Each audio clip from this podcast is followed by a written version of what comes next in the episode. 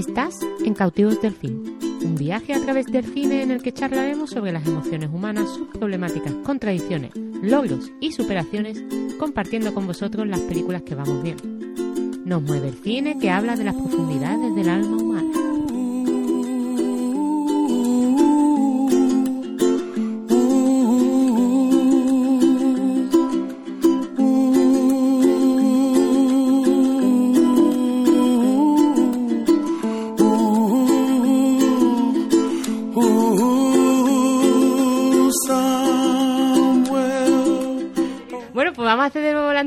Con tu no pasan estas cosas.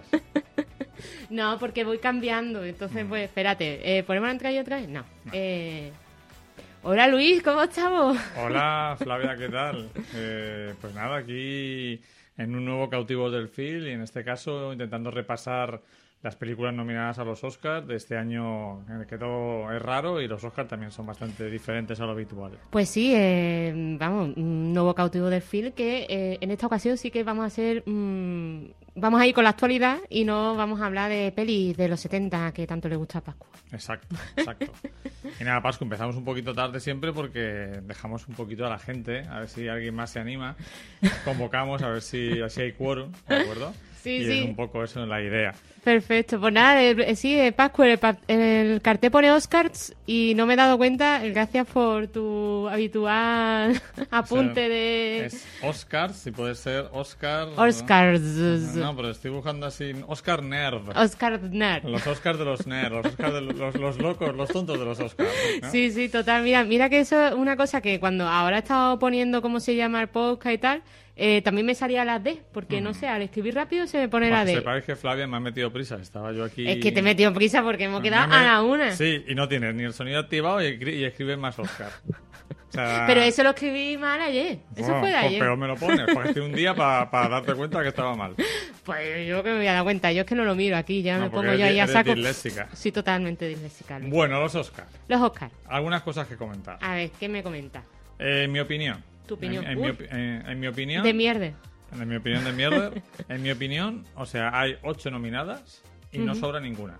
Todas son películas que me han parecido bastante interesantes, a diferencia de otros años donde había cinco y había un par que decía esto que hace aquí en lugar, por ejemplo, hemos estado viendo que hoy ponen Gran Torino eh, esta noche en la 1 y Gran Torino no estuvo nominada a mejor película ese año y estuvo nominada a Slanda Millionaire que es una película lamentable que ganó.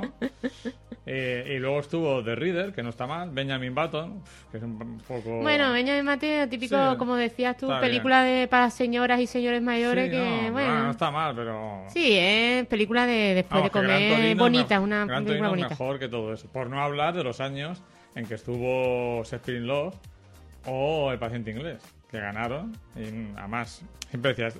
Aparte de eso, decía, siempre hay dos películas que está... ¿Por qué esta y no está otra? Este año, las ocho, me parece que son películas muy dignas de, de aparecer en, en la lista. Sí. Por otro lado, destaca también el hecho de que prácticamente no hay una película que represente al cine comercial. No, porque es que tampoco ha habido cine comercial. Eso, evidentemente. la- eso demuestra que la mayoría de los estrenos Básicamente. gordos se han, se han retrasado, ¿no? Y hasta muchos sin fecha. Entonces, eh, comercial, comercial, eh, no hay. Pero incluso antes de la pandemia, eso ya estaba cambiando, porque el cine comercial ahora mismo, que es en su gran mayoría? El gran cine de blockbuster, pues cine de Marvel, ¿no? Cine de superhéroes. Sí. Entonces, eh, entró Black Panther en su año. El año que viene, a partir del año que viene, han puesto la norma de que hasta ahora era máximo 10 y ahora van a ser 10. Ah, van a ser 10. Diez. Claro, que esta vez sí que, que han sido 8, o sea que no es una cosa... Y me parece muy bien que, que sean 10 porque así pueden meter cine comercial, Claro. eh, meter películas de Marvel, que a mí no me parecería mal. Porque los Oscars, igual que el cine de Hollywood en general, tienen un gran problema con la gente joven. Hmm, Sobre sí, todo sí. los Oscars. Claro. Que es que mm, a, a la gente joven los Oscars no le interesan nada. Pues son películas, a no ser que, bueno, sí, hay una minoría de jóvenes que se interesan por un cine alternativo, Hmm. pero el gran público joven que va a las salas ve las ocho nominadas y dice, Pasa bastante de uno, no las he visto, dos, no las quiero ver, Claro. en Sí, general. Entonces, meter películas comerciales para que la gente se enganche a los Oscars me parecería bien. Y que hubiera una de Marvel siempre ahí, una de Nolan. No, y no, yo ¿por qué no? sé, te obliga a ver esas 10 películas, lo que sí, si ponen 10 películas, mm, después el voto se va a dividir un montón. Eh, y como lo hagan encima, que tienes que votar a las 10 por orden, Sí, sí. eh, se va, bueno, al final eh, va a ser una anécdota que es la que gane la mejor película. Sí, el voto ponderado este que marca que es un sistema que explicaron era hace dos años, el año Sí, lo pondremos, lo pondremos el enlace del vídeo que es súper gracioso. y María Guerra. Pues claro, eh, tú vas votando en orden las 10 que más te han gustado, entonces Mm. eh, tiene que haber un 51% que hayan salido en número uno, entonces es imposible, se va votando otra vez. ¿Y qué ocurre? Que como hay muchos mm, votantes Mm. implicados que tienen alguna película nominada o algún amigo o amiga con película nominada, pues muchas veces se vota como la que menos te gusta, la que ves como la La- favorita. eh, sí, la que rival, ves como favorita, el rival, el rival. etcétera. Entonces al final la favorita este año, o sea, la favorita no suele ganar, pero es que este año yo no sé cuál es la favorita además. La favorita es la favorita, ¿te acuerdas el año Sí, ese de la favorita? me acuerdo, que la favorita. La favorita este año, pues no tengo ni idea. ¿Puede ser de Father? ¿Puede ser? The Father, No eh. Nomadland, que fueron las Sí, que Nomadland ganaron por también. ahí. Mm.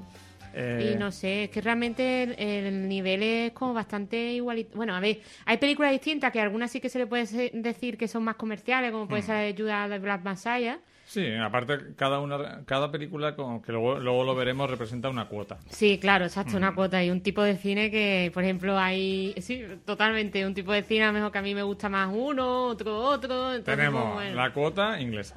La cuota inglesa, que in- siempre cine tiene que estar. inglés de qualité. Luego tenemos la cuota afroamericana. Este año tenemos la cuota asiática.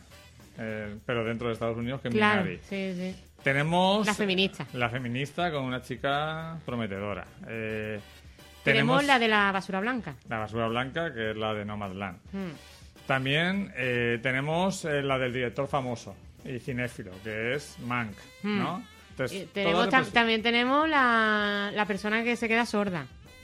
Y sí, los músicos. Exacto. Ese es cine indie puro, pero eh, un poco lo- los que tienen alguna discapacidad de cualquier tipo, ¿no? Mm. Sí. Entonces, todas las películas representan una cuota. Y a mí me extraña, echo de menos en esta lista, yo hubiera metido eh, nunca, a veces, Ah, es verdad, es que esa, nunca, casi nunca, a veces, siempre. esa, como tú decías, la productora no ha apostado por ella y la ha llevado a los de Independent. Sí, yo creo que los Independent va a arrasar bastante o va a estar bastante ahí con reconocimiento, pero a mí me extraña que esta película no haya entrado porque es, Es que le, le poníais todo como una de las favoritas. De hecho, en el resumen del año de que, que hacéis Ujú. en la sede, Ujú. eh, que hacemos porque esta vez he participado, Ujú. eh, estaba en, to- en casi todas las Sí, pero bueno, luego ya y en los filtraste. críticos nacionales. Sí, sí, sí. O Los sea que no sé qué ha pasado allí en Estados Unidos, pero bueno. Bueno, pues queda ahí, pero bueno, la de nunca, a, casi nunca a veces siempre, es una peli la que yo más echo de menos en, en esta en estas ocho, que podrían ser nueve perfectamente.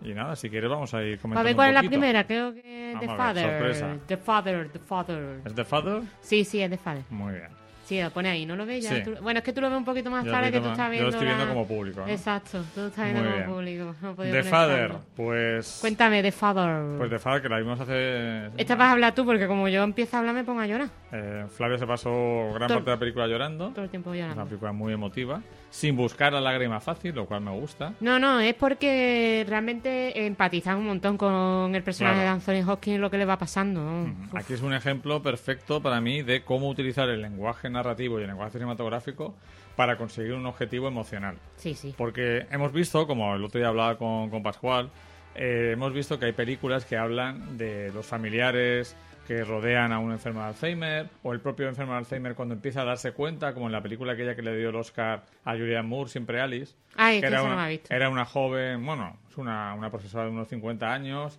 que además estudiaba el tema del cerebro y tal, que empieza a darse cuenta que tiene los primeros síntomas del Alzheimer. Pero yo al menos no recuerdo una película contada absolutamente bajo el punto de vista del Del enfermo de enfermo. Alzheimer, Qué barbaridad. Que tú al principio no sabes muy bien qué está pasando y te das cuenta de que su vida diaria es un cúmulo de eh, desconfianza, Hmm. eh, desorientación, eh, sensación de que todo el mundo te está tomando el pelo eh, y incluso la película eh, usando ese lenguaje llega a ser a veces un poco thriller.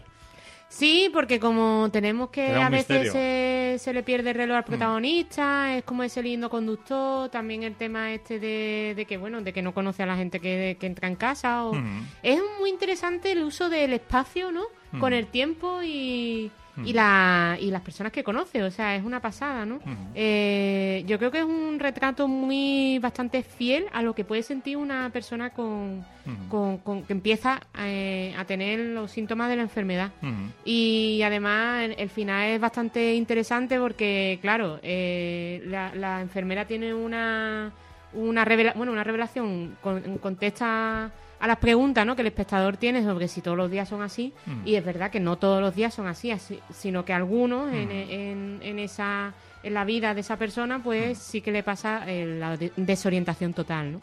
La película invita a, pues a ponernos en la piel de, de un enfermo de Alzheimer y a, funciona también como un puzzle. Tenemos que reconstruir las piezas como, como él, desgraciadamente, ya no puede hmm. comprender qué le pasa. Hmm. Mm, como película británica, todos los actores increíbles. Anthony hmm. Hopkins espectacular. Aunque, eh, por poner una pequeña pega, hacer abogado del diablo, a mí no me gusta su interpretación en una escena concreta, que es cuando, eh, digamos que tiene una retracción a su infancia, al final de la película. Cuando quiero, que, venga, quiero que venga mi mamá y tal, ahí creo que no está a la altura de interpretación como el resto de la película. O sea, durante toda la película estoy viendo a, un a una persona y ahí estoy viendo a un actor Sí, porque lo como que lo exagera demasiado, ¿no? Pero bueno, yo creo que... Es una sensación, sí, una sensación. Las interpretaciones son un poco así. Tú estás mm, viendo y dices, que es mm". súper complicado mm. eh, hacer creíble que, sabiendo que Anthony Hopkins en Twitter eh, está hiperactivo y es súper gracioso, con su gato, no me acuerdo cómo se llama, pero vamos, que es alguien que, que está bastante vigoroso mentalmente, ¿no? Eh, que pase de, del tener ochenta y pico años como tiene a lo mm. mejor la película a, a la niñez, pues mm. una trayectoria como muy complicada, ¿no? Y, de, y, un trabajo de credibilidad bastante eh, duro. No sé, no sé. A mí, a mí sí me funciona porque como ya lo conocemos como actor, mm. etcétera, pues bueno. Y, Lo, y nada, simplemente decir que bueno, la prueba del gran grandísimo actor que es Anthony Hopkins y que podría haber sido más todavía si no hubiera tenido toda su época de alcoholismo y tal pues es imagina, pensar en Anthony Hopkins, en el hombre elefante, hmm.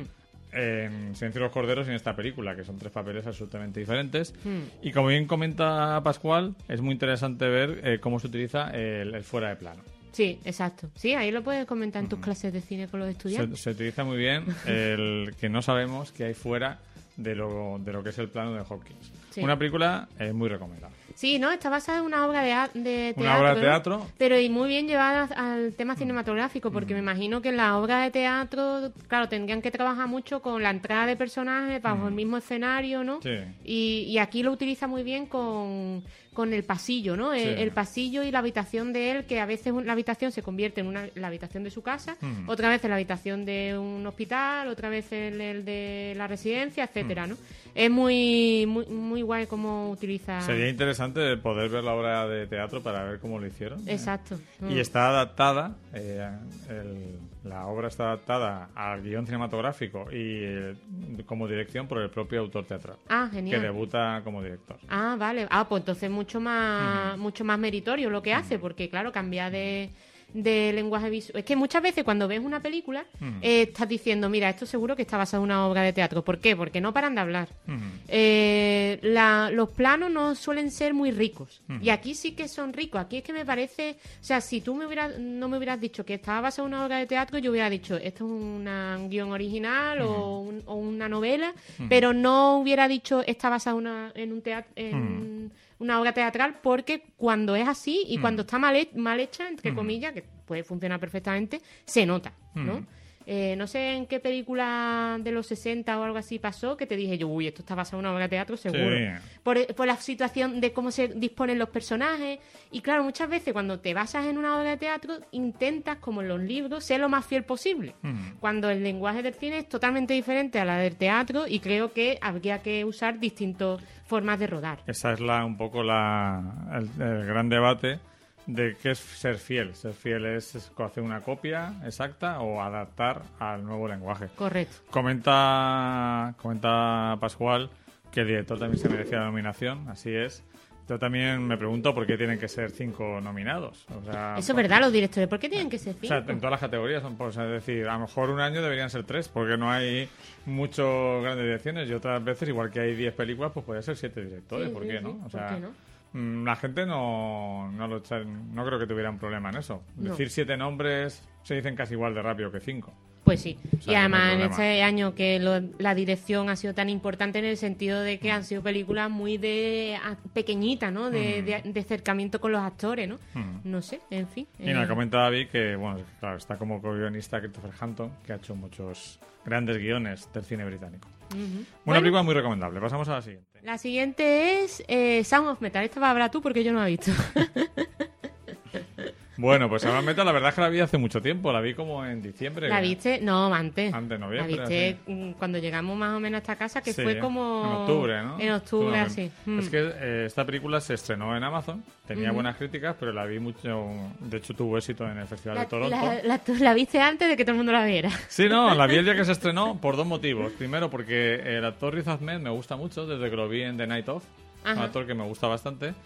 Y el tema me atraía, me traía lo suyo y además, eh, pues era, era un, planteamiento que me resultaba bastante, bastante atractivo, ¿no? También había oído hablar de que se utilizaba muy bien el, el sonido. Y esta es otra película, estamos viviendo un cine que intenta meterte en la piel de los personajes. Esta es una película donde también eh, vives en primera persona la experiencia del personaje, gracias en este caso al sonido, ¿no? Porque te va mostrando lo que significa quedarse sordo eh, además en, en cero coma, en muy poco tiempo. ¿no? Sí, que tiene un accidente, ¿no? No, no. Cuéntame eh, la película, Luis. Él es un, un batería, un baterista, como que es la palabra que me, que me gusta. Es que aquí se dice batería, en España y en, Sudamérica baterista. creo baterista. Eh. y me gusta más baterista. Está guay. de música hardcore, así muy ruidosa. Y empieza, bueno, y además un poco malvive, consumiendo drogas. Como Anthony Hopkins. Sí, en una, caravana, eh, tocando donde puede, junto con, su novia. Y entonces llega, pues llega un momento en que empieza a tener los, los audífonos, esto, empieza a escuchar eh, ruidos, pitidos, y se da cuenta en un concierto de que es hmm. incapaz de, escuchar al resto de la banda, ¿no? Entonces se preocupa bastante, va a un, a un médico y le dicen que todo lo que ha perdido ya no va a recuperar y sobre todo, lo que más le afecta a él es que le dicen que nunca más puede tocar la batería. Porque, claro, eh, esos ruidos, sobre todo, no puede tocar en directo. Y la película, pues, em, pasa luego al, tema que podría ser el tópico de la historia de superación, porque va a. Creo que va con alguno de los niños o algo así, ¿no? Va a una asociación que ayuda a gente que se está quedando sorda o que se ha quedado mm. sorda y bueno, al principio lo que, lo que sí que trata más la película, que es muy interesante, es que él no acepta eh, llamarse, considerarse un sordo. Claro. Entonces, como no acepta lo que le está ocurriendo, tiene ese momento de negación, pues claro, es imposible que pueda eh, mejorar, mejorar o encontrar otro camino, ¿no? Mm. Y la película, la verdad es que te mete muchísimo en la piel del personaje. No es para nada una película complaciente ni la típica película de superación, porque al final el personaje toma decisiones que van un poco por otro camino, ¿no? Sí, sí, sí. Eh, y al final la moraleja de la película viene a ser un poco que, bueno, eh, te ha pasado esto, pero puedes hacer otras cosas, ¿no? Sí, eso hay una eh, un reportaje muy interesante que hace Millas en. La Vivir que son dos días, pero con perros. Tanto con eh, perros guías como antes, es que hace como una especie de serie en la asociación de, de la ONCE. Y claro, por lo visto eso, la primera fase de negación en de que no de que eso se consideran que esa, que eso no va a ser así. Pero hay un momento que también pasa mucho con los idiomas y con cualquier capacidad nueva no porque esto de, sí es una discapacidad pero eh, consigue eh, altas capacidades en otra eh, con otros sentidos no y eso es lo que ocurre también con, con bueno las personas que se quedan sin visión etcétera no y es muy interesante conocer el paso, ¿no? De cuando se te abre la mente y empiezas a percibir desde otro sentido, no solamente con el que eh, usabas más, ¿no? En ese momento para determinar un, pues imagínate un pintor o una pintora que se quede eh, ciega o, eh, este caso, este chico músico que se queda sordo, ¿no? Es muy interesante, la verdad. Y a mí, digo, lo que más me gustó, como comenta Pascual, lo que me gusta que es una película sobre la aceptación de lo que te ha pasado y luego que no es nada ni lacrimógena, ni complaciente, ni facilona.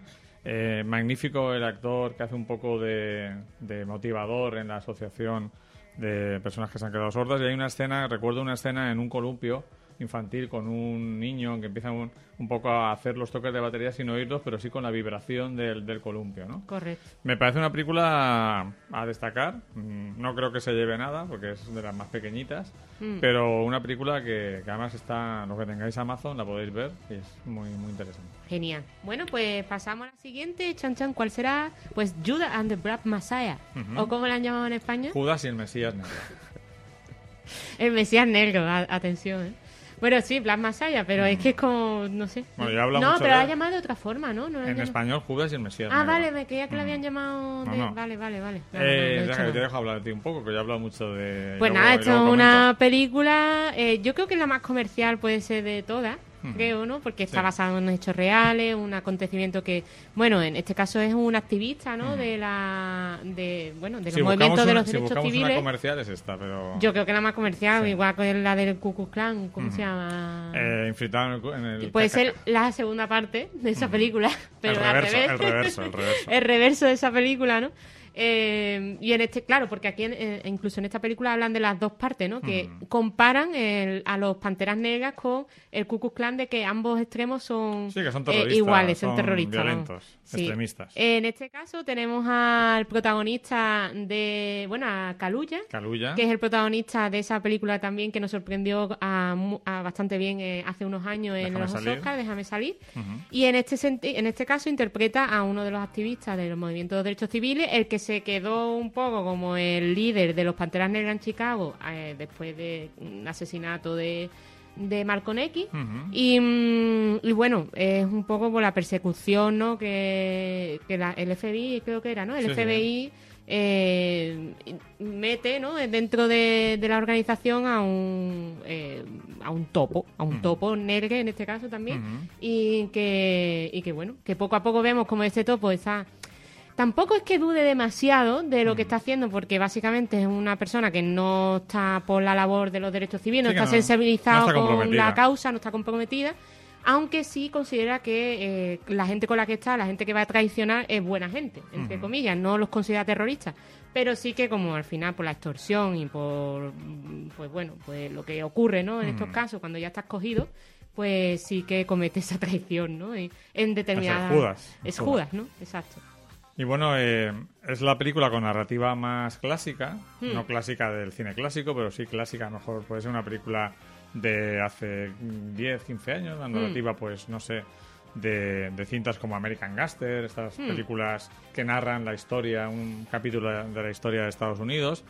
Quizá peca de quizá demasiado discursiva, aunque es una película política, entonces es el tema de la película, es el tema de, de la ideología, de... Y la, y la, la película totalmente toma partido sobre uno de los bandos. Sí, sí, O sea, totalmente. en- O sea, es decir, eh, es una película muy valiente en el sentido de que una asociación que, que fue considerada terrorista, y no sé si sigue siéndolo, lo- las Panteras Negras, pues es un poco defendida en la película por la, por la injusticia social con los, con los afroamericanos.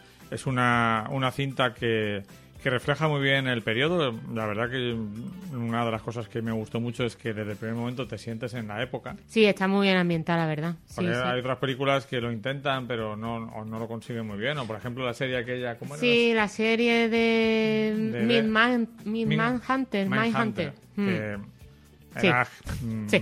No, no me resultaba creíble, era todo demasiado limpio. ¿no? Parecía que estaban en los 90 o en los Sí. 2000, vamos, en vez de los 60, Por ejemplo, 70. hay un plano, recuerdo un plano en esta película del, de Blas Mesaya en Mm. que él llama por teléfono en una pared blanca hecha polvo. Mm, está muy sí, esa es una pasada. O sea, localizaciones ambientada. están muy bien, eh, no hay planos muy cerrados para ver que no realmente no había mucho dinero en la película, la producción está muy conseguida. Ujú. Y bueno, Kaluuya está estupendo, el otro actor, que no sé cómo se llama, también está estupendo. Y lo que dice Pascu, que por lo visto sorprende que los protagonistas no sean, no los haya considerado la productora como protagonistas, sino que optan a, a mejor actor de reparto. Claro, es que eh, es cierto que aquí hay todo tipo de chanchullos para conseguir, pues eso, que te nominen. Exacto. Pero sí que es cierto que es una película coral. ¿de Sí, es acuerdo? ¿Quién es el protagonista, Caluya o el otro? Pero es que yo considero entonces que todos son protagonistas, no que son actores Ya, de reparto. claro, pero Actor por- de reparto, no sé, es que Ya, tienes- me parece más actor de reparto el, el- el- la marca blanca de Matt Damon que, que los demás. Sí, sí, está claro, pero que me parece menos deshonesto que Mm. coger una película donde hay dos, dos actores que salen al mismo tiempo y unos protagonistas y otros, otros de reparto, ¿no? Sí, no, sí. Aquí tiene una mínima justificación, que hace una película coral, porque, por ejemplo, la novia de Carulla también es un personaje importante, Mm. o sea que, que tiene bastante, bastante ese tema. A mí me sorprende mucho descubrir la historia real del, protagoni- del protagonista, Bueno. descubrí que tenía 21 años. 21 años cuando se lo... O sea, me parece brutal, porque por su Muy fuerte. compromiso, por todo lo Y- que, y por la todo lo que forma- pasa que ha vivido ya, ¿no? Exacto, es como que te hace un discurso, eh, sí, súper político y tal, pero muy coherente para la época en la que vivía. Y un chaval que tiene 21 años, que es que yo me pienso, cuando tenía yo 21 años, un 21 años no tenía ese discurso. Y, me, y, y sin embargo estaba metida también en política, etcétera. Pero es como que lo tenía hiper mega claro.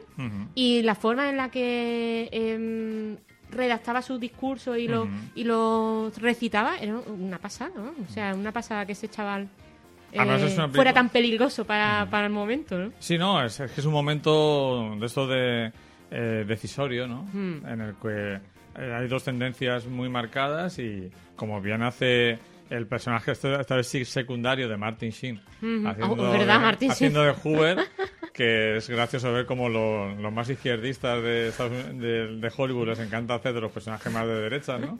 Como Peter- el famoso Peter Boyle, el compañero taxista de Taxi Driver, ¿no? Ujú. Este, que también fue el jovencito Frankenstein, que era uno de los más izquierdistas de, de Hollywood, que siempre hacía papeles de, de, de fascista Eso le pasaba a todos menos a uno que se convirtió al final a la derecha, que es el padre de Angelina Jolie. John Boy, ¿no? Incluso Lou Grant, Edward Asner, era un personaje muy... O sea, una persona muy de izquierdas. Y, por ejemplo, Lou Grant, el, el personaje, es bastante... No diría conservador, pero es un tipo que... Sí, que no se casa está con ninguno de los dos. Entonces, es muy destacado eso, ¿no? Y, y luego, por otro lado, destacar a Warner, ¿no? La productora Warner, que es Bueno. un poco la última esperanza que nos queda después de que Disney se esté quedando con todo Hollywood. Pues Warner parece, o sea, que una productora, una gran productora haya puesto tanto dinero para hacer Joker, que también es una película Cañera, bastante cañera, con el y, sistema. y que haya puesto mucho dinero para hacer esta película, pues también es muy de agradecer, porque ahora mismo no son los tiempos que corren, Hmm. y sin embargo, pues está consiguiendo películas muy, muy interesantes. Muchas revisitaciones a esa época estoy viendo en el cine actual, ¿eh? Sí, no, porque al final es una época en cierto modo parecida a esta, ¿no? La Sí. historia se repite. Mm. Y bueno, una película, una película de gran estudio, en la que un personaje, el protagonista, el héroe, en cierto modo, eh, dice que si que el- los derechos, si están en la Constitución, son democracia, pero si los pide el pueblo son comunismo, pues está muy bien. Está muy bien que una película de Hollywood Muy fuerte. diga eso y nos confirma la, la- la tesis de nuestro amigo Pedro Ballín Mm. que realmente el cine más combativo es el de Hollywood. El Exacto. cine de autor europeo suele ser ombliguista Mm. y solo habla de, pues, como Almodóvar, de ay, mm, mi, Ay, mam- ay, mi mamá, ay, mi pasado. mi mamá. Ay, que está muy bien, ¿eh? Está que muy no bien, digo no lo que pero- también es interesante que haya ese tipo de historia, pero digo que realmente eh, puede ser mucho más peligroso, me Sí. parece a mí, eh, un cine que, que habla de esto, de que los- las ideas del pueblo pues son comunistas, Mm. eh, eh, que puede llegar a mucha más gente que el cine de Almodóvar. Sí, que no, criticamos el, el cine de autor, decimos que no es el más comprometido como muchas veces se ha pensado. Exacto. Seguimos. Seguimos, a ver, estamos en la tercera, por la cuarta película ya, la cuarta, que esta también vas a hablar tú, que es Minari. Es que al final había más películas que habías visto tú una más, y entonces te la he puesto una sí, una no, una sí, una no. Vale, había tantas que no has visto tú. Es que yo este año he visto poco cine, Luis. Bueno, Minari, una sorpresa absoluta Sí, ¿no? para mí. O sea, Además el cine típico que a ti, mm, tú si no estás así, eso tú no lo ves. Vamos a ver, vamos a hacer una confesión. Por un lado, eh, yo soy muy de estrellas. A mí me gusta ver este, entonces no conozco a nadie en la película. Eso Claro. ya es un, para Mal. mí. Eso para él mal. A mí lo reconozco para mí. Y luego, cuando leí el argumento, que me pareció otra historia de superación, familia coreana que llega. Te están engañando mucho los Sí. argumentos este año. Sí, la verdad es que sí. Y he de confesar que yo vi esta película en una copia lamentable. ¿De acuerdo? Ah, sí, es verdad No voy a entrar en detalles. O sea, no de calidad. Sí, no, por favor, entra en detalle. Pues sí, era como no había estado por ningún lado, pues eh, encontré una copia que tenía cada 15 minutos anuncios de publicidad de una casa de apuestas. Es decir, la calidad de la copia era buena y el subtitulado no estaba nada mal, pero tenía publicidad. Claro. ¿Qué, ¿Qué pasaría ahí? O sea, ¿de verdad? O sea, eh, No, hay, no- hay, hay una casa de apuestas que creo que es de que se dedica a ver Sí. las películas. No, que se dedica a, promo- a promocionarse eh, subiendo películas. Eh, seguro que... que Oye, ¿se puede denunciar eso? Pues, y ya aprovechamos. David Fuentes, eh, seguro que tú has visto alguna película Así. así, en ese formato. Y bueno, eh, no me atraía mucho por esos motivos que he comentado. Eh, la vi además en la tele pequeña, o sea... Sí, la viste en la tele aquella, ¿no? Bueno, tampoco es tan pequeña. Sí, sí, pero A bueno, ver, que, que- no es una peli de... una tele de 11 pulgadas, Sí, pero que a no, no la vi en pantalla grande, por- donde, por ejemplo, Black Messiah es una película que creo que se disfruta más en pantalla grande. De de hecho, tengo ganas de verla doblada. Porque hablan tanto Es que, me perdí sí, es verdad que la vimos cosas. en inglés, sí, es verdad. Ahora que ya sé de qué va, verla doblada. Pero bueno, volviendo a Minari, eh, es una película que refleja muy bien el ambiente cotidiano eh, de una familia. Como bien dice Pascual, la, la abuela está increíble. Es una cinta que, sin ser una película tremendista ni mm, una película demoledora, no evita eh, las partes chungas de, de lo que le pasó a la familia, Sí. ¿de acuerdo? Los actores todos estupendos. Mm, se le critica por algunos que parecen que están muy bien recibidos por los americanos. Y yo no pienso eso, lo que pienso es que viven totalmente aislados. Que Claro, no se relacionan, Mm. como, como ocurre aquí con la comunidad china, no se relacionan con, con y la... con lo que ocurre con muchos guetos Sí. que se forman cuando viajas a otros países. no se relacionan con, con los blancos de, de esta Mm. zona rural. Y yo destacaría, a mí hay una escena que creo que en una película hecha solo por estadounidenses nunca se hubiera hecho. Estas son, claro, es un, un coreano que llegó ya, eh, ya- llegó a Estados Unidos de niño, Ujú. en el que hay una conversación entre el- sus padres, en la que el padre está obsesionado con, el- con, eh, triunfar en una empresa de productos agrícolas coreanos para vender a la comunidad coreana. Y cuando por fin empieza a funcionar, le dice a la mujer, bueno, ahora ya puedo dedicaros tiempo a vosotros, ¿no? Ahora ya que la cosa va bien. Y la mujer le dice, eso que me estás diciendo es una puta mierda. Es decir, eh, ¿qué, qué pasa? ¿Que tienes que esperar a que estemos bien económicamente para estar con tu familia? ¿Y qué pasa? Si se vuelve a ir esto a la mierda, otra vez te centrarás 24 solamente horas en el trabajo. Me parece bastante... Y que se diga eso, lo que has dicho tú, en Mm. un cine americano, eso en el cine americano no suele... Bueno, si se dice, sería cine combativo americano, claro. Exacto. Creo que David Fuentes ha visto la misma copia que yo. Sí. Por el comentario que ha puesto de Minari. Pues una sorpresa. Una Sí. sorpresa y una película que a mí me... De hecho, creo que la vi casi al mismo tiempo que No Man's Land, que hablaremos después. Sí. No Man's Land está más valorada, pero a mí personalmente Minari me gusta más. Yo mm, te vi más flipado con Minari que con No Man's Land, la verdad. Pero bueno, vamos a ver cuál es la siguiente, que Vamos creo que es No con Man's esta Land. sorpresa. No, es Promising Young Woman. Sí, la última que hemos visto. Eh, La vimos sin saber nada, nada, yo pero prácticamente nada, nada, y de Flavia ella. nada. Nada. Que es maravilloso ver una película sin saber nada. Además, yo pensaba, viendo el título, creía que iba a ser una película pues de universitarios y tal, porque claro, Promising Young Woman, pues una joven prometedora, pues ¿qué te va a pensar? Pues una tía que es súper lista, maravillosa y que seguro que triunfa en Pero Estados no, Unidos. como, como muchas películas de este año, es irónico. Es totalmente irónico. El- además, el color de la película es como de casi de comedia. A mí me juvenil. recordó un poco, sí, el color de comedia juvenil, me recordó un poco esta de los cumpleaños que mm, vuelve y vuelve otra vez. El cumpleaños este que la matan y vuelve a comentar, a Eh, feliz, año de tu, Fe- feliz día de tu muerte. Ese, feliz día de tu muerte. Me recordó un poco ese rollo. Además, es irónica, es eh, bastante. mm, No violenta, es violenta, es fuera de plano. Porque mm, realmente no aparece nada así que diga tú, venga, no, no voy a ver esto que me da asquete. Ujú. Pero sí que juega mucho con, con eso, ¿no? Con, con la violencia fuera de plano. Y nada, eh, Quizás la pandemia ha traído, a- a- nos ha vuelto a traer esas películas de las que no sabíamos nada. ujú, eh, que- pues yo recuerdo, por ejemplo, an- antes de la era de Internet, Cadena Perpetua, ujú. que vino entre las nominadas y no sabíamos nada. nada de Y ello. yo me metí al cine y fue como, hostia, qué peliculón acabo de ver, ¿no? Sí, sí, sí. Vamos, yo me enteré de su existencia cuando estábamos viendo las nominaciones. Ujú. Si no, no me hubiera enterado de su existencia, vamos. Pues eh, lo que tiene esta película además muy interesante es que hace tiempo que no me pasaba de que me cogió Mm. desde el minuto uno y me, en su, y me metió en su montaña rusa Sí, sí, sí. desde el primer momento y luego tiene dos o tres momentos en la película, sobre todo cuando lleva como 50, 50 minutos y dice, bueno, ya A la ¿qué va- mitad, a la mitad. ¿Qué va a pasar ahora? ¿Qué va a pasar Si esto se ha acabado ya, ¿no? Si se ha descubierto todo el pastel, ¿no? Ajá. Eh, me pareció de- también súper valiente, una película muy valiente, que además eh, en determinado momento descubrimos una cosa, que y eso ese reparto, esos actores, eh, normalmente hacen eh, de todo lo contrario, o sea, sí. lo que pretende la película que sea, pero eh, de Sí, todo lo contrario. Y está muy bien elegido el casting porque es como te entras en el mundo del americanismo ideal y tal, y de esas películas de jóvenes triunfadores y de chicas monas que también triunfan. Y en este caso es así, porque ella es hipermona, eh, todo el mundo la daba como que iba a trabajar en una gran empresa, pero sin embargo sucede una cosa en la universidad que es algo que llevan denunciando desde hace muchísimo tiempo y decide tomar partido, mandar a tomar por culo su carrera y eh, establecer la justicia, ¿no? Eh, por su cuenta, claro. Hay un libro de Tom Wolfe, el, escritor de la hoguera de las vanidades, que lo escribió en 2005, que se llama Yo soy eh, Pauline Simons, que ya denunciaba todo el tema de pues salió una estadística que una de cada tres mujeres en, los años principios del siglo XXI habían sido violadas en campos universitarios. Mm, sí, me acuerdo además que estuvimos hablando que Felicity, la serie esta mm. norteamericana que también mm. eh, teníamos la protagonista de los Power Rangers y a, y a bueno, a, ahora no me acuerdo cómo se llama, la actriz eh, de Elizabeth. Elizabeth, eh, ahí. ¿cómo se llama? No.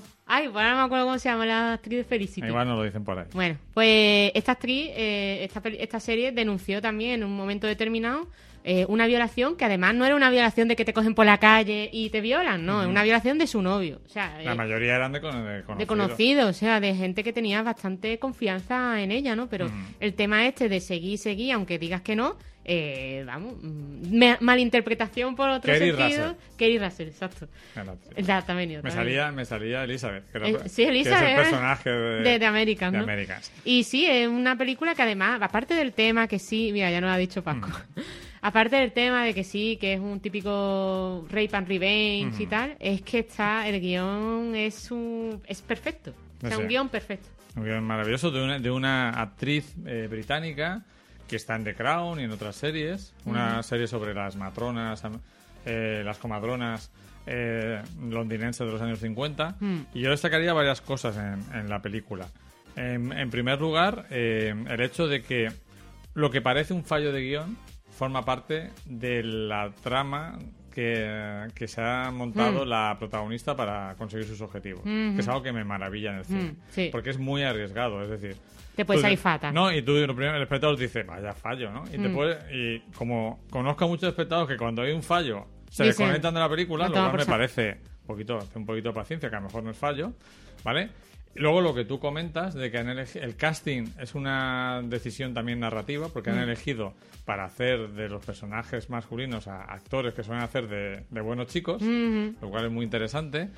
Y luego la película es también muy valiente porque en algunos momentos de la película llegas a pensar que el personaje está haciendo precisamente lo que denuncia, que está provocando precisamente lo que denuncia, porque tú piensas hmm. que con el personaje de esta, que tampoco me acuerdo ahora, la, morenita de Glow, la eh, Alison ah, Brie, ah, Alison Brie, exacto, sí, sí. Tú pensas que ha contratado al muchacho para... capitalista. Ha contratado al muchacho para, para algo muy turbio. Y para mí, la escena eh, perfecta para hablar de toda la hipocresía que hay con la presunción de inocencia y demás es la escena con la decana. La decana, esa escena es maravillosa y además eh, teniendo en cuenta los acontecimientos que ha habido con el futbolista del Cádiz, etcétera, y todo el mogollón que se ha montado, me gustaría que la gente que tanto ha criticado un bando como otro, y yo incluida, vean esta película y que vean lo que significa el tema de la presunción de inocencia y, de, y de lo que significa también el daño cuando eh, personas de tu entorno o personas que realmente no te importan demasiado no están implicadas en el caso, porque en cuanto están implicadas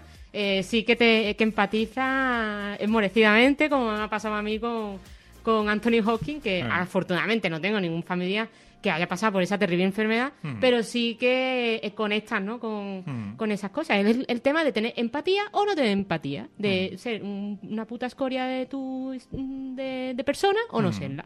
Pues así sí, que es el personaje de Alison Brie, que vale tanto para una luchadora tal que para una buena chica que para una es maravillosa Alison Brie la forma que tiene de eh, de, transformarse.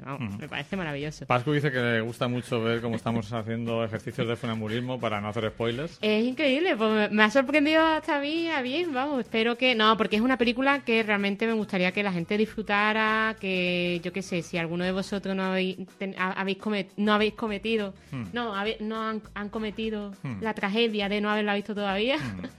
Eh, espero que la veáis, que la disfrutáis, que, que la disfrutéis tanto como la, disfrutado, Y la si, hemos y disfrutado si os gusta mucho, recomendarla a vuestros amigos Por y favor. amigas sin decirle nada. Exacto. Es decir, no, no, no, no te digo nada. Sí, ¿no? porque además es que es una película que puede, porque me encanta que a Pascu haya encantado y que yo me encantaría que la viera también David Méndez, porque juega mucho con el tópico horrible, ¿no? De horrible para muchos hombres heterosexuales, blancos, etcétera, de que las mujeres están todas locas, ¿no? Y que somos todas una feminazi horrible.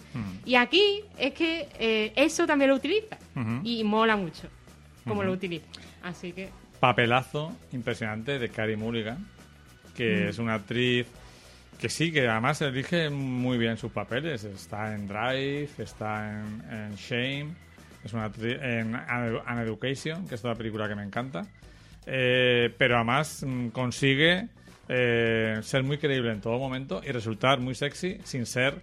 Nunca ha sido la tía más guapa de Hollywood. Sin embargo, consigue creerte que esa tía se liga a cualquier tío en, en un bar, ¿no? sí, sí, y es sí. muy interesante. eh, y no, y nada más, la, la película, en la primera escena, eh, en- con el baile de los tipos, ya te está metiendo en la historia, pero parece una comedia ligera. Sí, sí, totalmente. Parece que te va a parece- meter Yo te iba a fie- decir, fiesta de empresa. te iba a decir, ¿en serio esto las novenas? O sea, nada más que el primer plano de culos es, mm, vamos, empieza en una discoteca, de, De culos enfocando bailongos, culos bailando. de hombres. Exacto, ¿no? Es muy grande, tío. Una película muy sorprendente. Para mí ha sido la sorpresa de esta. Yo de creo estas que nominaciones. es la película favorita de, de Flavia de las 8. Yo, hombre, por supuesto que sí. Continuamos. bueno, la creo que la sexta ya, ¿no? Sí, No Land. No Land. Bueno, es una película que está muy bien. Ganó, no sé si ganó el premio Ganó público. Globo-. Globo de Oro. Sí, en San Sebastián también. Es una película. Ah, premio público. Ah, estuvo en San Sebastián. en la sección Perlas. Ah, vale. Eh, estoy hablando de memoria, igual me he equivocado. Eh, sostenida en gran parte por Frances McDormand, que como Robert De Niro en Taxi Driver de nuevo está en todos los planos. Sí, tío. Increíble. Yo creo que no, no hay ningún plano de la película en la que no esté Frances McDormand. Mm. Te cuenta cosas interesantes sobre Estados Unidos, sobre ¿Está ambientada cuando? En la... en la crisis posterior a la crisis de 2008. 2008. Te habla de esos campamentos Amazon, Bueno, eso me parece que al terrible. principio no sabes muy bien qué es, pero te das cuenta de que, pues nada, que Amazon eh, contrata gente, le da una caravana para que esté muy cerquita de la fábrica y durante la campaña de Acción de Gracias, Black Friday y Navidad, Friday que hay un montón de envíos, pues los contratan. Y bueno, es una película sobre los blancos que han perdido la batalla económica y que son nómadas por todo el por todo Estados Unidos. Es una película que explica muy bien el triunfo de Trump en las elecciones posteriores. Algunos mm, críticos mm, hablan de que no se define muy bien si está criticando a esa gente o no está criticando a esa Yo gente. creo que hace un retrato más que nada, Eh, no por- una película... Algunos críticos dicen que debería criticarlos más porque los ve demasiado conformistas y al ser tan conformistas eh, luego pues acaban aceptando tanto lo que les pasó como que llegara Trump y les mintiera, ¿no? Es que a mí no me, sé, recuerda, me recuerda un me poco... gusta un poco hablar lo que han dicho otros Esta, críticos, esta ¿no? película me recuerda un poco a esa serie documental que vimos que a mí me horrorizó bastante. ¿Cuál? Que- la, esta que son unos, indi- unos hindúes, una secta hindú Hmm. que se establecen en un sitio de Ah, Estados sí. Unidos. Sí, sí, sí. Pues me recordó un poco a eso, porque durante la película están diciendo, venga, vamos a ir a, eh, a- ve a este sitio que nos reunimos cada año, donde damos consejos de cómo vivir en caravana y, y cómo ser un nómada y tal, no sé qué. Me recordó un poco a ese tema de la comunidad, de la gente perdida en Estados Unidos, eh, que quiere buscar pues su sino o, o ver más gente como ellos que están perdidos. O sea, es un poco ese esa América de Tiger Woods, de Tiger Woods, digo, de, de Tiger King. Tiger Woods. de Tiger King, ¿no? De, de gente que, que está perdida Pero en es que ese esa sistema. América es mucha gente. Claro, claro, claro. Es que Estados Unidos es un caldo de cultivo perfecto Mm. para esos gurús, porque es un país donde cuando más vas aprendiendo sobre él, donde eh, hay mucha gente abandonada de la mano de Dios. Mm. Eh, el gobierno no te protege, la sociedad no te protege y quedas abandonado a tu suerte. Y lógicamente necesitas comunión con, con otros, ¿sabes? unirte con otra gente para formar grupo y sentirte menos solo. ¿no? Mm. A mí me gustó mucho eso, las, las relaciones que tienen de... Ah, no nos ven. Que se había terminado, Ah. es que se había terminado el tráiler, lo había cambiado, era que normalmente lo cambiaba antes. Me he puesto aquí a hablar contigo, es que estaba ensimismada viendo a Luis eh, hablar de No Man's Land. Sí, ¿no? Esas, se me ha olvidado. Las relaciones humanas que se establecen, ¿no? Con, con, la, pues con esta señora mayor, con el, con el tipo que se enamora de ella. Sí, es una película más que bien contemplativa, ¿no? Es, a ver, mm, a mí personalmente me gustó más que la de, de Ryder, que no... De la misma directora. De la misma directora, que no conseguí conectar con ese chico que, que mm. bueno, creo que tuvo un accidente, se queda cojo, ah. me parece, ¿no? Mm. O algo le pasó en la pierna que no puede eh, volver a hacer... Eh, eh, competiciones de rodeo, ¿no? Que era lo que él buscaba, claro. Es como son... O sea, esta directora veo que busca a esas personas que están como fuera, dentro, fuera del sistema, a esa, entre comillas, basura blanca, ese mundo rural, ese, ese mundo que, claro, nosotros no, no conectamos para con ello porque, primero, no lo conocemos, segundo, eh, eh, es un mundo hmm. que, de hecho, mm, desgraciadamente está cometiendo, entre comillas, fallos en, su, en la forma de votar. Bueno, fallos. Mm, sea, que va un poco que se deja llevar por, por, esos gurús, ¿no? Que te, que te encaminan hacia otro tipo de, liberalismo. Los, salvadores. Eh, que te embaucan en otro tipo de liberalismo económico. Y no. O sea, realmente es, son frutos del sistema. Son lo, que el sistema quiere que se consiga cuando eh, pues no han conseguido mm, triunfar en la vida teniendo un montón de dinero, ¿no? Y una casa a las afueras de las grandes ciudades, ¿no? Es un poco eso. Y no sé. Eh... Es una película contemplativa, como tú bien dices. Eh, a veces parece que algunos diálogos son como entrevistas de la directora a las personas. Sí, que te refleja muy bien eh, la parte física, ¿no? De pasar frío, de pasar calor, de, de tener una diarrea descomunal y no tener a nadie que te pueda auxiliar. En ese punto me recordó un poco a la película de Son Penn hacia Rutas Salvajes. El chaval este que lo dejaba todo y se iba a vivir a, Alaska en plan Jeremiah Johnson y que va descubriendo la dureza de vivir en plena naturaleza, que no es tan idílico como parece, ¿no? Sobre todo si estamos ya como urbanitas acostumbrados a las comodidades de, la vida urbana. Entonces, eh, es una película destacable y que también recomendamos. Y a mí me gusta ver eh, que la película, hay una parte que sí que me gustó mucho, que es la parte de la aceptación, ¿no? O sea, que ella necesita volver al sitio donde eh, donde entre comillas fue feliz o su anterior vida, etcétera, para aceptar que eso ya no existe. Eso sí me gustó en el sentido de que muchas veces eh, cuando necesitamos superar problemas es el tema de la aceptación, ¿no? Igual que eh, en la película tanto de Sound Metal como el, padre, el padre sí, creo que hablaste también de otra que también era sobre aceptación, ¿no? Como Pascual bien dice. ella también tiene que aceptar la nueva vida que tiene, que ya su marido murió, que ya la fábrica cerró eh, y que ya pues lo que le queda es eh, ser nómada y intentar sobrevivir pues de la forma que, vea, que ya no puede quedar atada eh, hacia una vida convencional como la que tenía antes. Y Nada más la premio público en Toronto, nos dice David, y también nos dice David que la que ganó San Sebastián fue el padre. Hmm, sí. y nada, que Pascu sí que nos habla de que eso, que algunos diálogos le parece entrevista a un documental, un programa de callejero, que es realmente cierto que a él le saca la película. Y a mí, bueno, me parece que es que es como el juego que usa la directora hmm. eh, para, para, bueno, para, para medio enseñarte que es un falso documental lo que está, hmm. lo que está viendo, vamos. El, también pasó en The Ride, que mucha gente le encantó. A mí es que este tipo de cine, pues no es el cine que más me gusta, ni es el cine con el que más empatizo.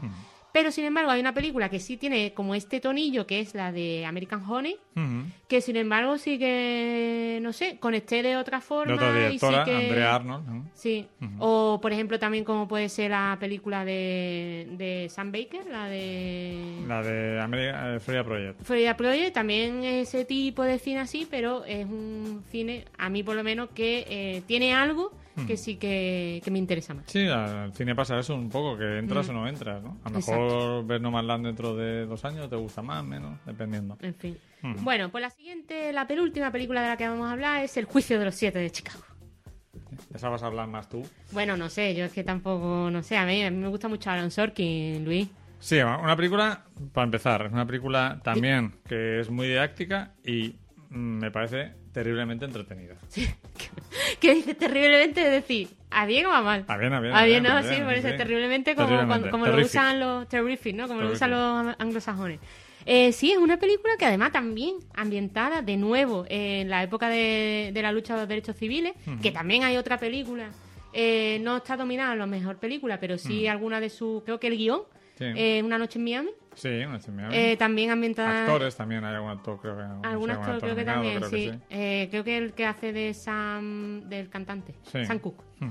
Y, y bueno, esta película, vamos, eh, sale eh, este de Bora, Sacha Baron Cohen. Sacha Baron Cohen, que hace un papelón increíble, tiene unos diálogos maravillosos y bueno, bueno, es que son diálogos de Alan Sorkin, entonces esta película mejor que la veáis doblada si no manejáis muy bien el inglés y una vez la veáis doblada a lo mejor estaría bien verla en inglés porque seguro que sus voces y, y los y bueno los diálogos y, la, y, la, y la- el ritmo de narración de la película eh, seguro que se disfruta también una barbaridad Eh, bueno, ¿dónde nos ambientamos? Nos ambientamos en Chicago. En bueno, chi- no sé si el juicio es en Chicago, yo creo que sí, porque Sí. si los Sí, los no, en la- acontecimientos son en Chicago. Claro, son la un poco en la misma época que Judas en Black Messiah. Eh, creo que es un poco antes. De hecho, estuvimos Mm. viendo en la Wikipedia cuando fueron los acontecimientos y es que, es que fue todo eh, súper cerca. O sea, creo que este... Esta fue en la Convención Demócrata, ¿no? Sé Sí, esta fue la con- Convención Demócrata. Exacto. Y luego en Black Messiah también hablan de que hubo bastante disturbio cuando mataron a, al Black Messiah. al Black Messiah. Ujú. Y... mm, Luego está Detroit, la que hizo casi en Bigelow hace un par, unos, unos años, que también estaba centrada en ese periodo. Ma- la de Miami está ambientada justo unos, creo que días antes, una cosa así de que se cargaran a Malcolm X. O sea, que es que es muy fuerte, está todo como súper unido.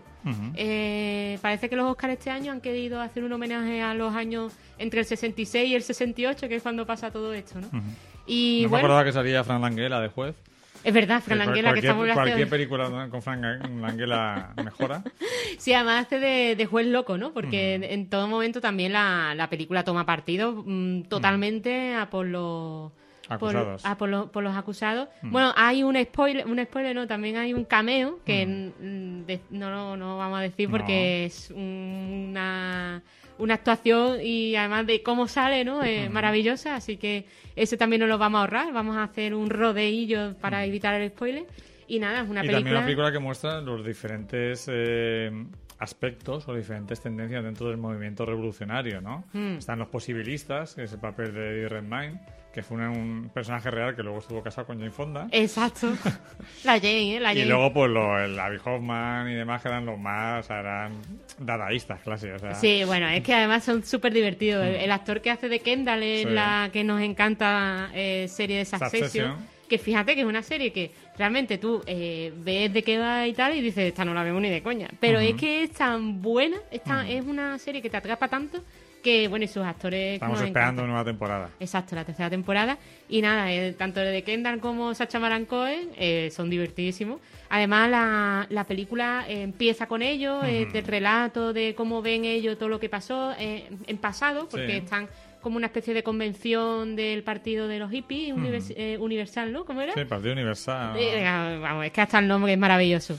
Y, y bueno, vemos eh, cómo relatan los hechos, ¿no? Lo que Mm. pasaba, hacen como una reconstrucción de eh, cómo van allí, por qué van allí, a quién se encuentran, eh, cómo fueron los... Qué, quién, quién golpeó primero, ¿no? Eh, y bueno, y todas esas historias Creo que... que Abby Hoffman fue el que escribió el libro Roba este libro. Sí. Que además ya ahí era famoso por eso, Ajá. ¿no? Porque ya es que... Que-.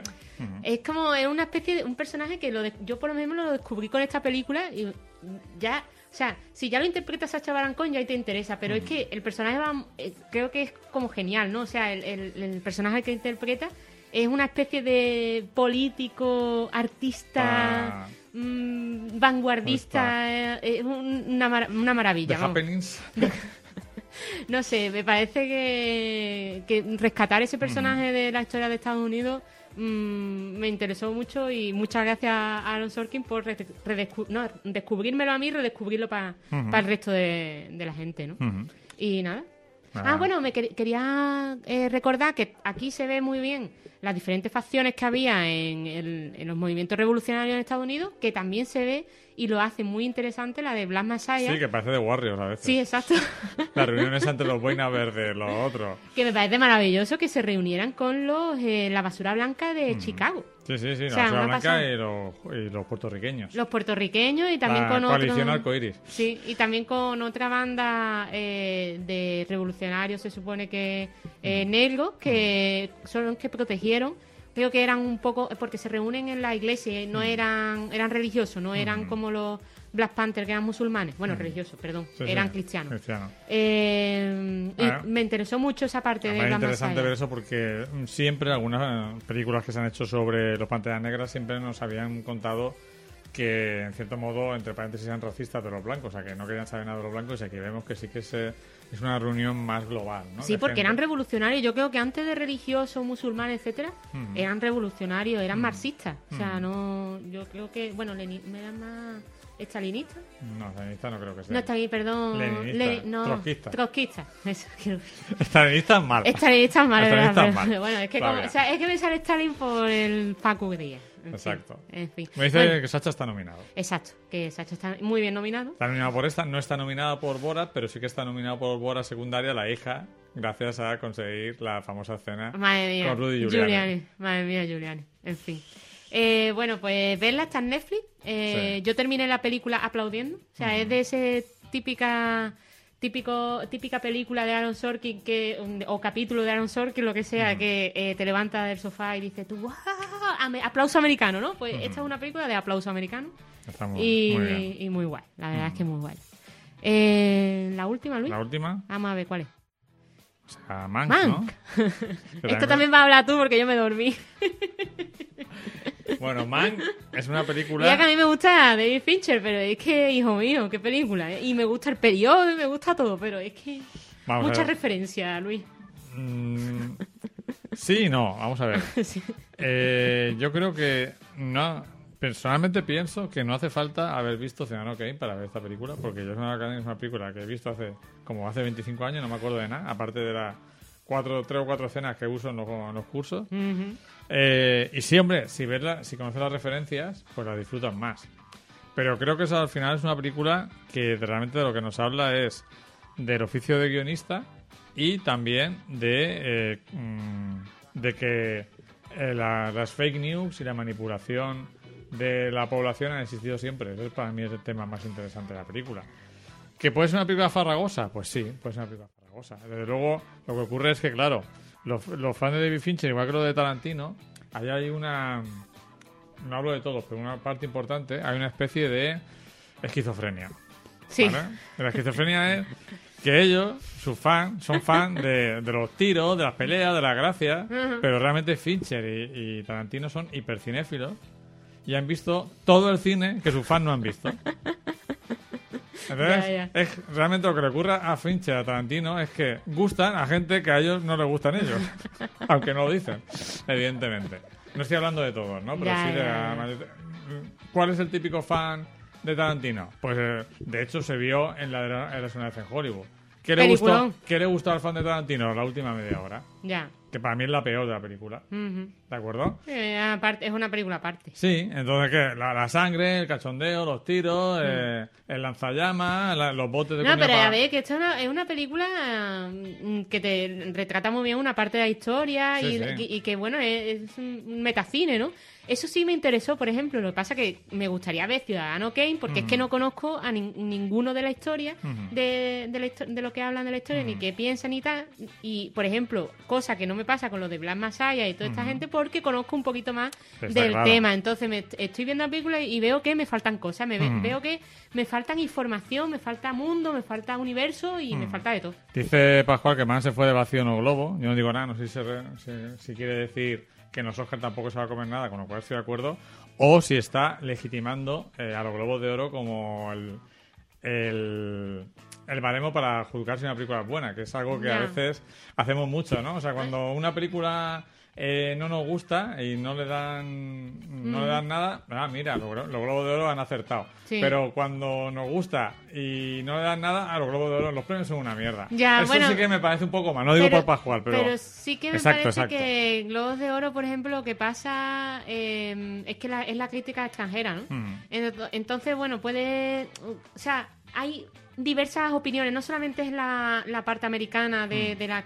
Aunque la academia sí que tiene muchos académicos que son Mm. extranjeros, ¿no? Pero es como una opinión más variada, ¿no? Es como a lo mejor un, un mayor consenso, ¿no? Sí, de, de hecho, de hecho suele ocurrir que algunas películas que ganan el Globo de Oro, sobre todo el de comedia musical, Mm. a veces ni siquiera eh, son nominadas a, lo- a los Oscars. Son, son votantes muy diferentes. Sí. Pascual se refería a que Sí, mm, es que muy le probable, le pasa lo mismo, pero sí que quería un poco señalar eso, ¿no? Que a veces ocurre que usamos los premios en nuestro propio interés, es decir, cuando los premios opinan como nosotros, decías, claro, es que le han dado un Oscar, Oh. ves qué buena es.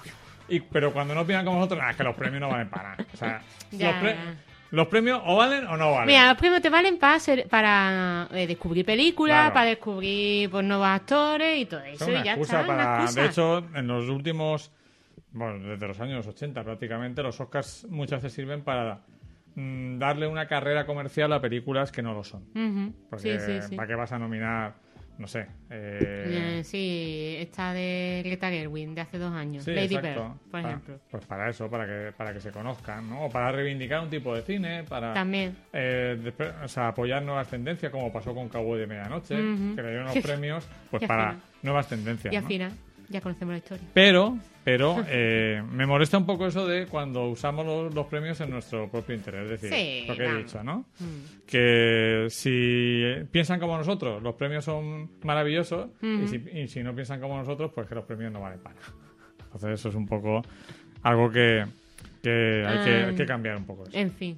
Bueno, Nada, eh, pues ¿no nos quedan más películas? No, si quieres hablar de alguna más, yo que sé, pues por ejemplo Mm. esta de Borat o la de Una noche en Miami, que está en Amazon y que me parece que estaría... Mira, esta es una... Una noche en Miami es una película que no sé si hay eh, obra de teatro, pero Mm. sí que eh, me parece que está como... Tiene esa narrativa de obra de teatro. Sí. Creo que sí, ¿eh? creo que es obra de teatro y, y te lo dije, te dije, esto tiene una pinta de obra de teatro que te mueres. Se nota, se nota. Es una Pascu, peli... ¿es una obra de teatro no? A mí me parece una, una peli un poco... No, pero es, es interesante Mm. la historia, es interesante lo que cuenta, pero sí que, o sea, su atmósfera es Mm. interesante, ¿no? Eh, los personajes en sí y tal, y cómo se comportan y tal. Pero Mm. es una película que además es eh, ópera prima, es la, la, la dirige, la no me acuerdo cómo se llama, pero sí que sale en Watchmen, es la policía eh, protagonista, eh, sí, ¿cómo la se llama? mujer Regina de King. Regina King. Y, y nada, el- el- y la madre del blues. Ah, vale, la madre del blues es que no la hemos visto, David, todavía. La madre de Eh, Bruno la no queremos ver. Sí, No, tampoco hemos visto los Estados Unidos contra Billie Holiday, tampoco. Mm. que también hay nominaciones por ahí. Dice la madre del blues hay que verla, dice Paco. Pues entonces Pues la, nada, ve- veremos, la, la veremos. veremos. Yo quiero ver las dos. Queremos ver La Sí. Madre del Blues y los Estados Unidos contra Billie Holiday. Mm. Eh, también está mm, en premios técnicos Noticias del Gran Mundo, Ujú. que es una película que me hubiera gustado ver en pantalla grande, porque es sobre todo una película espectacular, de grandes espacios naturales. La historia me parece un poco convencional, es una película que gustará mucho a los fans del western, pero me hubiera gustado verla en pantalla grande. No recuerdo, creo que sí que está nominada la protagonista de Retrato de una mujer. La Creo que del sí. Parto, Ah, sí. Uh, esa película Que también la vimos a principios chula. de año en Netflix. Es Sí, una película sí. que está Sí, bastante bien. Y la escena, vamos, ya la nominarán y seguro que pondrán la escena de... El esa. plano secuencia del parto. Madre mía, madre mía. Esa es otra película que dan ganas de llorar viéndola. Vanessa Kirby. Vanessa nos, Kirby. Nos apunta Pascu. Muy bien. Eh, sí, vamos, a mí esa película también es un- me, me interesó bastante. Hay varios documentales bastante interesantes. Echo de menos a, a, mm, a esta película que vimos de la de Meryl Streep con también mi madre y, Ah, la de. y que sale también Iker Alot, la mujer de Iker Alot. Eh, sí, la. La, La de- del barco. La del barco. La... Sí, ¿cómo se llamaba? No me acuerdo ahora. Eh, la de Steven Soderbergh. La de Steven Soderbergh, exacto. Esa también la he hecho de menos, alguna de sus actrices. Pero-. Meryl Streep no ha estado, no es nominada. Ellas ¿No están, está nominada? ellas están estupendas. están Exacto, estupendas. sí, sí. sí. Entonces que ahí, ahí, y luego ya te digo, está, estamos viendo, ¿no? Que vimos la mitad de Collective, el Ah, documental sí. rumano, que lo que cuenta es tremendo. Tremendo. Y Mm. bueno, hay El Agente Topo, la película chilena, que creo que también es muy interesante, que ha despertado mucha polémica por, por los límites de la moralidad del, del documental.